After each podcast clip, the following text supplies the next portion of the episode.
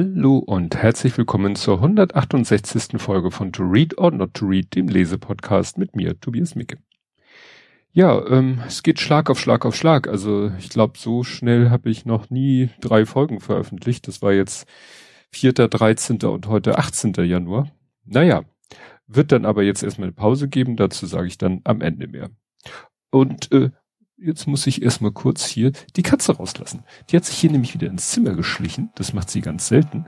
Und jetzt hat sie gerade gemerkt, huch, ist jetzt eigentlich gar nicht meine Zeit. Gut. Das schneide ich jetzt nicht raus. Ähm, es geht heute auch nicht um das Buch. Es geht heute um zwei Bücher. Weil, ja, Doppelpack. Deswegen heißt die Folge auch nicht wie ein Buchtitel, sondern der doppelte Janosch heißt äh, Siedgelb. Ähm, ja, ich muss jetzt sehen, wie ich das irgendwie in meine übliche Struktur reinkriege. Also, der Titel des ersten Buches ist Ich liebe eine Tigerente, hat dann innen drin nochmal einen Untertitel Kleiner Beziehungsratgeber, hat ein Nachwort von Wolfgang Schmidbauer. Wolfgang Schmidbauer ist äh, Jahrgang 41 deutscher Psychoanalytiker und Schriftsteller. Das ist, wie gesagt, das erste Buch. Das ist jetzt rein zufällig, dass ich das zuerst gelesen habe. Und das zweite Buch hat den Titel Wondrak für alle Lebenslagen. Mit einem Nachwort von Tillmann Prüfer. Tillmann Prüfer ist Jahrgang 74 und deutscher Journalist. Bei, äh, bei der Zeit. Das ist noch wichtig nachher. Ähm, ja, ich habe es zusammengefasst unter zwei seltsame Büchlein. Ähm, das Erscheinungsdatum ist bei dem ersten 1998 bei dem zweiten, da das äh, Zeit, also aus der ähm, Zeitmagazin Kolumnen sind, die sind erschienen im Zeitraum 2013, 2019. Also das ist nicht vollständig, aber äh, ist so der Erscheinungszeitraum 2013, 2019.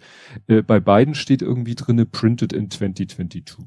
Also gedruckt letztes Jahr, Erscheinungsdatum wahrscheinlich Ersterscheinungsdatum. Der Autor ist äh, der ein oder andere hat es schon bei dem Wort Tigerente oder Wondrak äh, gewusst. Janosch. Janosch, äh, bürgerlicher Name, Horst Eckert. Also, Wenn es einen äh, deutscheren Namen geben, weiß ich auch nicht, Horst Eckert. Wie gesagt, Janosch ist geboren 1931 in Hindenburg, OS steht hier wahrscheinlich, weil das, äh, hier steht was mit, ja, Oberschlesische Großstadt, also Oberschlesien ist ein deutscher Illustrator, Kinderbuchautor und Schriftsteller, der bekannt geworden ist durch Uwi Schönes Panama natürlich und ähm, wurde ja auch verfilmt als Janosch Traumstunde seine Geschichten. Er ist Urheber der Tigerente, gibt ja heute noch, glaube ich, den Tigerentenclub, hat aber auch eine Reihe von Büchern für Erwachsene verfasst. Das ist jetzt gleich nochmal äh, wichtig. Ja, Lebensgeschichte fasse ich jetzt hier nicht zusammen. Ich verlinke euch Wikipedia. Äh, erschienen sind die Bücher, und das ist ganz witzig, im Reklam Verlag. Das heißt, es sind kleine, relativ dünne, gelbe Büchlein, wie man es aus dem Reklam Verlag gewohnt ist. Ja, Reklam Verlag äh, kennt irgendwie jeder aus seiner Schulzeit, weil er irgendwann mal irgendwelche Schullektüre in Reklamform wahrscheinlich hatte. Was habe ich dazu noch? Philipp, Philipp Reklam Junior Verlag GmbH. Gibt schon seit 1928. Gut. Mehr dazu auch bei Wikipedia. Nun äh, wird's interessant, äh, der Weg zum Buch. Das ist das Reserve-Weihnachtsgeschenk von meiner Frau. Wie ich ja schon in der vorletzten, was war die letzte? Ja, die vorletzte Folge ähm, 166, aller Art. Da hatte ich ja schon erzählt, äh, die kleine witzige Anekdote mit Büchern zu Weihnachten. Und meine Frau musste dann improvisieren und hat dann eben aus ihrem so Universalgeschenkevorrat diese zwei Büchlein genommen, die sie irgendwie mal, sagt sie, im Buchladen entdeckt hat und fand das irgendwie ganz witzig, so Janosch als Reklambuch.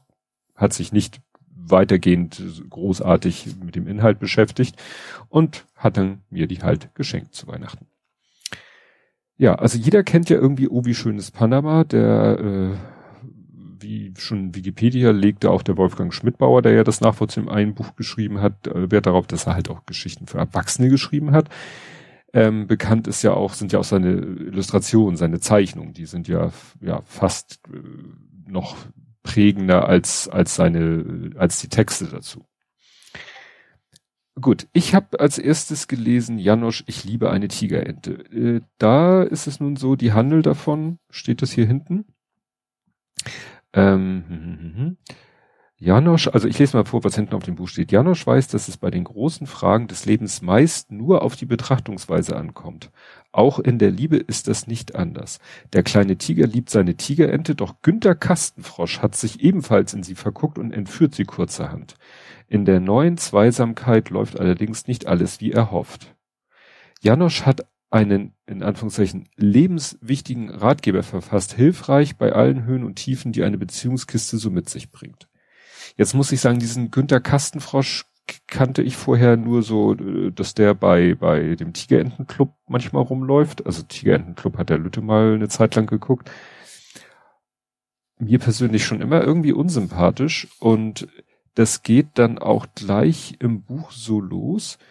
Ja, also wie gesagt, Günther Kastenfrosch, ja, entführt quasi die Ente und bei der ersten Illustration guckt er auch schon gleich ziemlich grimmig und äh, hier wird auch, also hier hat die, die, die, auf der nächsten Abbildung hat die Tigerente dann auch eine Sprechblase, Hilfe ein Dieb, obwohl sie eigentlich die ganze Zeit sonst nichts sagt und das alles eigentlich nur so äh, schweigend erduldet.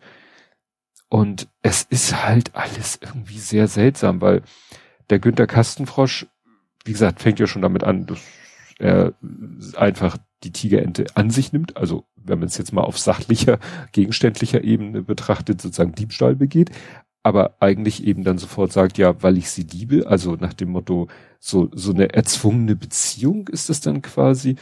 Und das wird irgendwie nicht besser, weil das geht schon damit los, äh, er schläft eben in einem Kasten, in einem Karton, deswegen heißt er auch Günter Kastenfrosch, und da ist dann für die Tigerente kein Platz, und dann muss die halt draußen liegen. Und das es geht die ganze Zeit so, dass er dann irgendwie solche Missstände, die, sage ich mal, zum Nachteil der Tigerente sind, immer so wegwischt. So, hier sagt er so, denn die wahre Liebe muss bescheiden sein und dem anderen den besseren Liegeplatz gönnen. Also Günter Kastenfrosch ist in allen diesen, das geht immer äh, so immer eine Doppelseite, kann man sagen, ist immer so halbwegs ein Thema, ist immer ein total egoistisches, narzisstisches Arschloch. Äh, der immer nur an sich denkt und äh, die Tigerente muss immer sozusagen, zieht immer den kürzeren und er redet das sich und der Außenwelt immer schön. Und das fand ich doch etwas, ich, und ich habe da auch versucht, dann irgendwas, weiß ich nicht, philosophisches darin zu sehen oder irgendwas, so eine Botschaft oder das vielleicht, oder am Ende irgendwie eine Moral, dass er am Ende dann irgendwie für sein Arschlochverhalten bestraft wird oder so. Weiß ich nicht, ob ich da zu hohen moralischen Anspruch habe. Nö, ist aber nicht. Und ja, das ist schon etwas seltsam. Und dann habe ich das, das Nachwort mir durchgelesen. Ich blätter jetzt hier gerade so durch. Wie gesagt, die, die Zeichnungen sind im typischen Janosch, Janosch-Stil. Ab und zu tauchen da dann auch mal die anderen äh, Leute auf. Also die anderen Figuren. Das letzte Bild ist in so ein bisschen versöhnlich, weil dann sieht man ihn, wie er sich wieder in seinem Kasten breit gemacht hat zum Schlafen. Und äh, nachts werde ich mich in den Kasten legen und unsere Liebe wird ewig dauern. Wetten und nichts, nichts kann uns mehr trennen. Und dann sieht man die, die, das, die, die, das Seil oder die Leine, mit der, an der die Tigerente eigentlich fest ist, ist mehrfach um seine Hand gewickelt. Aber dann ist das Seil plötzlich zu Ende und statt der Tigerente liegt da nur eine Schere. So nach dem Motto, sie hat es dann am Ende geschafft, sich irgendwie von ihm zu befreien. Und dann kommt hier halt das Nachwort von, wie gesagt, äh, Wolfgang Schmidbauer, der seines Zeichens Psychoanalytiker ist. Ja, und der erzählt dann hier alles Mögliche von komischen Beziehungen in anderen Geschichten, in Mozarts Zauberflöte und äh, ja, Parallelen zu anderen Geschichten dann irgendwie, das ist ja auch das Komische, weil diese Tigerente, auf der einen Seite ist sie ja ein Gegenstand, auf der anderen Seite wird sie aber auch so ein bisschen vermenschlicht. Ähm, so, wie ich sagte, mit der Sprechblase am Anfang dann doch wie was Lebendes dargestellt. Also, äh, wo man sich fragt, hat die nun Bewusstsein? Äh, muss man sozusagen sich um sie Sorgen machen oder man kann natürlich absolut, pff, ist ein Gegenstand, kann er doch mit machen, was er will. Und wenn er sie liebt, ist es halt ein Fetisch. Aber irgendwie ist das alles sehr irritierend. Und es kommt dann hier der Herr Schmidtbauer, sage ich jetzt den richtigen Namen? Schmidbauer, ja. Der kommt dann auch irgendwie hier zu so einem, in seinem Nachwort, zu einem Punkt, ähm, die Puppenliebe hat sich in der Science Fiction zu Geschichten weiterentwickelt, in denen sich Mensch und Maschine paaren. Seit es Filme gibt, spielen sie mit dem sehnsüchtigen Erschrecken, dass die bezaubernde Geliebte oder der liebevolle Mann in Wahrheit ein Roboter, Cyborg oder Automat ist, täuschend echt nachgeahmt, makellos und hingebungsvoll. Aber sind die menschlichen Figuren wirklich enttäuscht, wenn sie merken, dass sie eine Maschine umarmt haben? Erfüllt die Puppe nicht den Wunsch, vollständig bestimmen zu können, was in der Liebe geschieht? Und das ist eigentlich genau das, was hier in dem Buch passiert. Also der Kastenfrosch bestimmt eben komplett, was in der, also wenn man jetzt wirklich mal von einer Liebesbeziehung zwischen ihm und dieser Ente ausgeht, dann bestimmt er das halt komplett, was, was, äh, wie, wie der Hase läuft. Ja, also das fand ich etwas irritierend, dieses Buch. Und dann wurde es richtig schräg. Dann habe ich nämlich gedacht, okay, vielleicht liegst du ja irgendwie komplett daneben. Vielleicht, äh, böse Zungen würden sagen, Twitter hat mich versaut, äh, jetzt bin ich woke im negativen Sinne, äh, also könnte man mir unterstellen oder könnten andere sagen, ja, ja, du bist ja komplett woke jetzt so als, als Kampfbegriff. Und dann habe ich einfach mal, ich habe einfach mal gegoogelt. Google ist ja mein Freund, habe ich einfach mal gegoogelt nach Janosch, ich liebe eine Tigerente und toxisch, weil das Wort schoss mir irgendwie so durch den Kopf. Und dann bin ich gelandet auf einer Seite, die ich nicht verlinke, weil das ist irgendwie so, eine, so ein rechtes Blog. Und in diesem rechten Blog hat sich der Autor über die Nominierten zum Goldenen Blogger 2021, eigentlich hat er sich über die alle nur, ist er über die alle nur hergezogen, und in diesem Kontext hat er auch, weil sie auch Gewinnerin oder nominiert war für Goldener Blocker 2021, Theresa Bücker. Und hat als Beispiel, wie scheiße er sie denn findet, hat er von ihr Tweets zitiert, ich muss mal sagen, zum Glück als Screenshot, wo sie nämlich erzählt hat, wie sie äh, dieses Buch vorgelesen hat und beim Lesen, Vorlesen dieses Buches auch so gedacht hat, what the fuck, was lese ich da eigentlich gerade? Gerade wenn man es vielleicht ein Kind vorliest. Und darüber hat der sich natürlich so äh, lustig gemacht. Ich habe dann auch mal äh, Theresa Bücker Janosch auf Twitter gesucht. Da findet man dann lauter äh, rechtsdrehende äh, Tweet, also Tweets von rechtsdrehenden Menschen, die sich nur darüber lustig machen. Äh, da wird dann was anderes verlinkt. Also die Tweets sind mittlerweile gelöscht. Die findet man nicht wieder von ihr. Hatte sie wahrscheinlich irgendwie keinen Bock mehr auf diesen rechten Shitstorm, den es da wohl gab, soweit ich das beurteilen kann.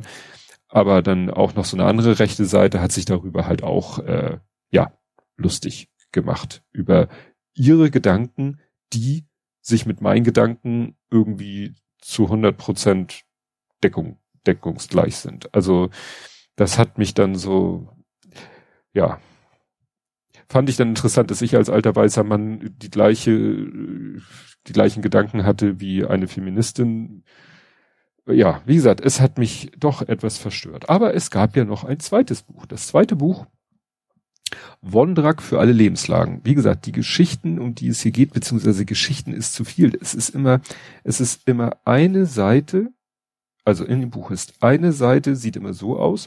Oben ist immer eine Frage, adressiert an Herrn Janosch. Also oben steht immer Herr Janosch, Fragezeichen.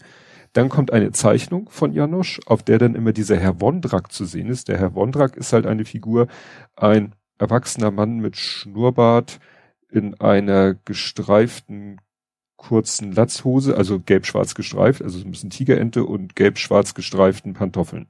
Das ist so sein Standard-Outfit. Und der gibt dann immer eine Antwort, die immer die Frage, die ja eigentlich an Herrn Janosch gerichtet ist, mit, mit Wondrak, äh, irgendwie mit Bezug auf Herrn Wondrak beantwortet. Und die Zeichnung passt halt immer dazu. Und das erschien wohl offensichtlich eben im Zeitraum 2013 bis 2019 immer so als Kolumne in, im Zeitmagazin. Und der Tillmann Prüfer schreibt ja das Nachwort und genau, äh, hier steht eben, als Jonosch im Dezember 2019 die letzte Wondra-Kolumne im Zeitmagazin veröffentlichte, verkündete er, dass er von jetzt an nichts mehr publizieren würde. Da war Janosch 88 Jahre alt, die über 350 Wondra-Zeilen und so weiter und so fort. Was habe ich mir hier passiert, äh, notiert? Ja, genau.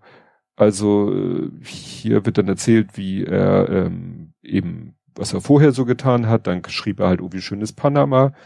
Und dann steht hier nämlich noch, äh, auf dem Weg dahin hatte Janosch genug gelitten, um zu wissen, dass es auf die großen Fragen des Lebens keine einfachen Antworten gibt. Etliche Bücher schrieb er betrunken, lange Zeit trank er jeden Tag. So, und wenn ich mir jetzt aber hier diese einzelnen, ich werde da nicht so richtig schlau draus. Das ist immer irgendwie so, ähm, Herr Janosch, wie startet man richtig in den Tag?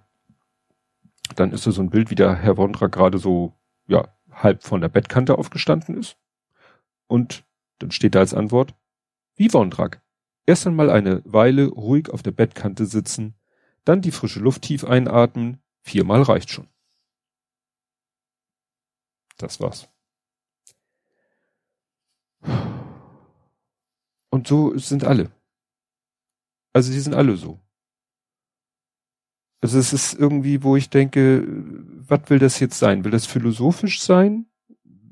Will das, dafür ist es irgendwie ein bisschen zu, zu platt? Also zum Beispiel, Herr Janosch, wie hält man das Glück fest?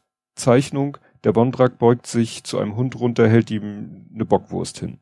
Text, es kommt auf das Glück an. Wondraks Glück ist ein kleiner Hund. Den muss er nicht festhalten, eine Wurst genügt. Ich habe mir eine notiert, weil ich die, die fand ich niedlich. Herr Jonosch, wie drückt man Liebe aus, die so groß ist, dass man keine Worte dafür findet? Sieht man den Herrn Wondrak irgendwie vor so einem, so ein Radio sein, altmodisches Modell, und dann steht da unter, wenn es Wondrak so geht, also, ne, wenn er das, wenn er Liebe ausdrücken würde, die so groß ist, kann, so. Wenn es Wondrak so geht, setzt er sich neben das Radio, wartet, bis ein Liebeslied kommt, das genau treffend ist, ruft dann Luise herbei und sagt, hör mal zu, das ist für dich. Das fand ich niedlich. Das fand ich auch irgendwie so, ja, das kann man so wirklich als vielleicht Lebensrat mitnehmen. Ne? Aber ja, ansonsten, ja, kann ich mehr zu diesem Buch eigentlich nicht sagen. Das sind lauter eben, wie gesagt, immer eine Seite, Frage, Zeichnung, kurzer Text, der mich persönlich immer so, ich weiß nicht, vielleicht äh, bin ich da zu blöd für oder nicht äh, Lyrik, äh, Lyrikverständnis fehlt mir da vielleicht.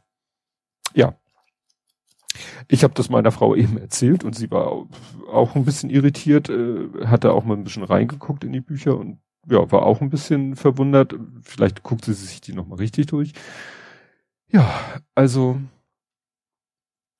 ja, ich, ihr merkt, ich bin wirklich, wirklich etwas irritiert, was diese Bücher irgendwie mir sagen wollen, was diese Geschichte, was wollte Janosch was wollte Janusz mit dieser Kastenfrosch, mit dieser, ich nenne es mal ganz blöd, Beschreibung einer toxischen Beziehung? Man kann natürlich sagen, was hebst du das so hoch? Das ist doch ein Frosch, also eine Figur, äh, eine Kind, ja, ist es eine Kinderfigur? Dafür finde ich den Inhalt zu krass. Und eine Ente, ja, aber entweder ich äh, anthropomorphisiere die Ente und stelle sie einem Menschen gleich, äh, dann ist es eine toxische, toxische, äh, kriege ich jetzt nicht mehr raus, das ist eine toxische Beziehung. Und wenn nicht, und wenn man sagt, er, er, das ist halt ein Gegenstand, ja, dann, dann ist es aber auch irgendwie, ich, ich weiß es nicht. Also, ähm, da müssen wahrscheinlich schlauere, äh, gebildete Leute wie äh, so der Wolfgang Schmidbauer als Psychoanalytiker oder der, der Timmermann Prüfer als, ähm, ja, Journalist können da vielleicht eher sich eine Meinung zu bilden. Ich bin halt wirklich aufgewachsen mit Janosch, oh wie schönes Panama. Und ich habe mich an die Geschichte erinnert und ich dachte mir, ja, die Geschichte, die, die erzählt ja was. Die erzählt eine Geschichte von Suche nach dem, ja, übertrieben vielleicht Suche nach dem Glück und dann hinterher am Ende der Geschichte klarnehmen, dass man eigentlich das Glück irgendwie schon hatte. Ho, ne? Home is where your heart is und, und Home sweet home und sowas in der Richtung. Und man erlebt Dinge und merkt dann erst, ach? Wie, wie schön man es eigentlich hatte, äh, als man der Meinung war, anders wäre es schöner. Wie gesagt, vielleicht äh, müsste müsste ich noch mal andere äh, Kinder oder sonstige Bücher von ihm lesen, um so richtig zu verstehen, was er was er mir sagen wollte. Naja, das soll es zu diesen Büchern gewesen sein. Jetzt kommt aber wirklich, wirklich, wirklich eine längere Pause, weil ich äh, habe jetzt angefangen, The Romanovs weiterzulesen und das wird mich schon eine Weile in Anspruch nehmen. Äh, trotz aller Umstände im Moment. Ich habe nämlich gemerkt, ich äh, lese im Moment doch nur abends und nicht mal tagsüber. Tagsüber setze ich mich dann irgendwie hin und höre Podcast oder so. Gut, das könnte ich natürlich auch umschichten. Ich könnte natürlich auch mal sagen, ich lese auch mal tagsüber, wenn ich gerade nichts anderes zu tun habe, beziehungsweise äh, aus Gründen nichts anderes machen kann. Also wie gesagt, rechnet jetzt nicht in wieder in wenigen Tagen mit einer neuen Folge. Das wird jetzt ein bisschen dauern und bis dahin, tschüss.